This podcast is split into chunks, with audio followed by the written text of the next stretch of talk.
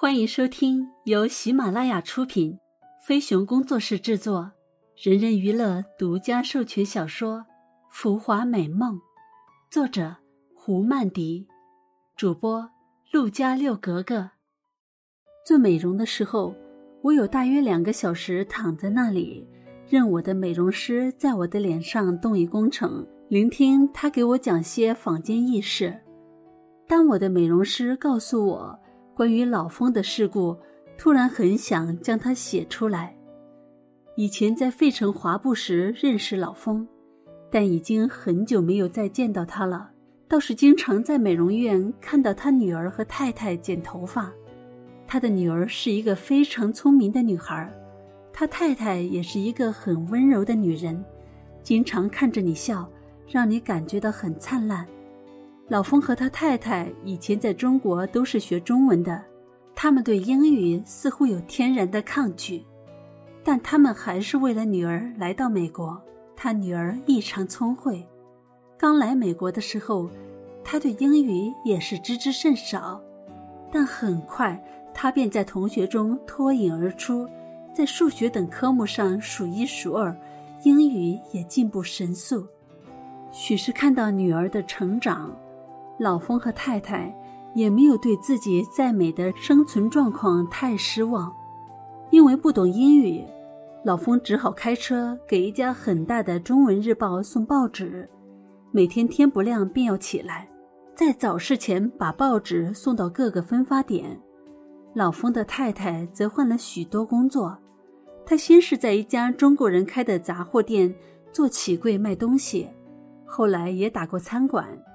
据说现在是在美国人的一家酒店做服务生，他觉得在美国的公司打工比较清静，没有那么多华人间的事情，似乎福利也不错。这些都是美容师告诉我的，不是很了解老风太太以一个学中文风花雪月的心态，在每天做酒店房间清洁工时是如何想的。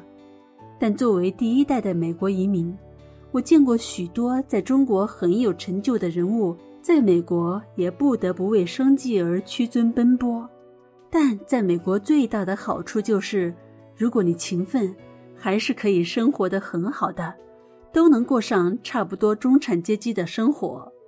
但是能坐上私人直升机，多少有些不太可能，起码以老冯和太太的收入是不可能的。但是老风。是被直升飞机送往医院的。美容师说这些事的时候，口气也充满了吃惊。他说：“老风出事了。他在送《新泽西州报纸的时候，突然感到胸口有些窒息。他打了九幺幺，在警察到来的时候，老风只说了一句‘我难受’，便昏了过去。他醒来的时候，自己已经在费城的一家市中心的医院了。”医生说，如果他晚到半个小时，也许就没命了。医生还说，他是被直升飞机直接从新泽西送往费城的医院的。老风被查出有家族遗传的高血压，还有一种很罕见的心脏病。这种心脏病发作起来很厉害，如果在短期内得不到救援，便有生命危险。不知道紧急赶来的救援人员是如何意识到这一点的。老风的英语本就不好，在生命迷糊的时候，更不可能向急救人员讲清楚。急救人员怎样当机立断调动直升飞机紧急运送老风？谁预付的直升飞机的费用？这些都不得而知。只是在急救人员的心中，老风的性命才是最重要的。正当他们当机立断，才使老冯赢得宝贵的时间。老冯被送往医院的时候，早就没有知觉了。医生给他做了脑腔开颅手术减压以后，他才有知觉。他根本不记得坐直升专机的滋味，他也许这辈子都不会想到自己会有此机会。这是他在美国生活中永远没有的计划。不知道老风的医疗费和这些相关费用是怎么支付的？我的美容师说我总是杞人忧天的担忧。他说政府都会付掉的，就像她生孩子时说自己没钱，最后的医疗费就不了了之了。不过，在美国医院是不会因费用问题拒绝病人的。曾在费城的一家医院急救中心看到这样的字样：“作为一位病人，你有获得急救的权利，任何医院和个人都不应拒你于之外。如果此不幸发生，你有权控诉诸法庭。”那是唯一去过的一二急救中心，所以不知道是否其他中心也有此字样。